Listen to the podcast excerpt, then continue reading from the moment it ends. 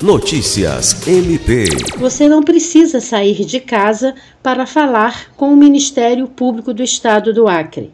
Além dos canais de atendimento virtuais, o Centro de Atendimento ao Cidadão CAC disponibiliza mais uma ferramenta para facilitar o contato com as pessoas, o atendimento via WhatsApp.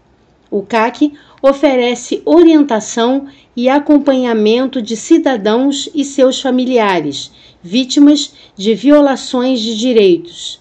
Além do atendimento presencial por e-mail ou correspondência, o cidadão tem disponível o número 68 3212 2120 para envio de mensagens.